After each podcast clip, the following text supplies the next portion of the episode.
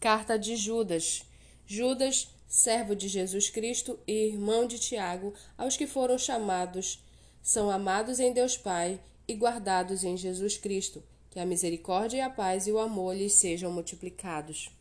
Amados, quando eu me empenhava para escrever-lhes a respeito da salvação que temos em comum, senti que era necessário corresponder-me com vocês para exortá-los a lutar pela fé que uma vez por todas foi entregue aos santos pois certos indivíduos, cuja sentença de condenação foi promulgada há muito tempo, se infiltram no meio de vocês sem serem notados.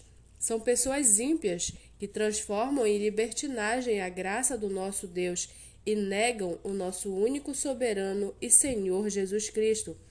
Embora vocês já estejam cientes de tudo, de uma vez por todas, quero lembrar-lhes que Jesus, tendo libertado um povo, tirando-o da terra do Egito, destruiu depois os que não creram, e a anjos os que não guardaram o seu estado original, mas abandonaram o seu próprio lugar. Ele tem guardado sob trevas, em algemas eternas, para o juízo do grande dia. Igualmente Sodoma, Gomorra e as cidades vizinhas, que também se entregaram à imoralidade e adotaram práticas contrárias à natureza foram postas como exemplo do castigo de um fogo eterno. Do mesmo modo, também esses, quais sonhadores, contaminam a carne, rejeitam a autoridade e insultam os gloriosos seres celestiais. Contudo, nem mesmo o arcanjo Miguel, quando entrou em conflito com o diabo e discutia a respeito do corpo de Moisés, ousou pronunciar sentença difamatória contra ele. Pelo contrário, disse: O Senhor repreenda você. Esses, porém, quanto a tudo o que não entendem, difamam, e quanto a tudo o que compreendem por instinto natural, como animais irracionais, até nessas coisas se corrompem. Ai deles, porque seguiram o mesmo caminho de Caim, e movidos por ganância, caíram no erro de Balaão e foram destruídos na revolta de Corá.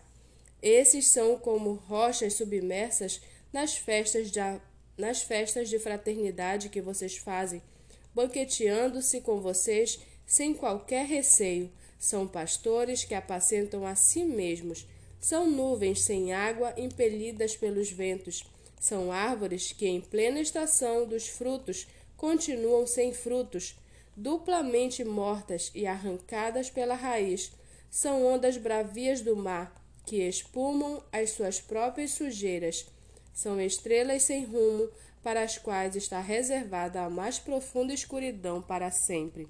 Foi a respeito deles que também profetizou Enoque, o sétimo depois de Adão, dizendo: Eis que o Senhor vem com milhares de seus anjos para exercer juízo contra todos e para convencer todos os ímpios a respeito de todas as obras ímpias que praticaram e a respeito de todas as palavras insolentes que ímpios pecadores proferiram contra ele. Esses tais são murmuradores, pessoas descontentes que andam segundo as suas paixões. A sua boca vive falando grandes arrogâncias, adulam os outros por motivos interesseiros. Mas vocês, meus amados, lembrem-se das palavras anteriormente proferidas pelos apóstolos de nosso Senhor Jesus Cristo.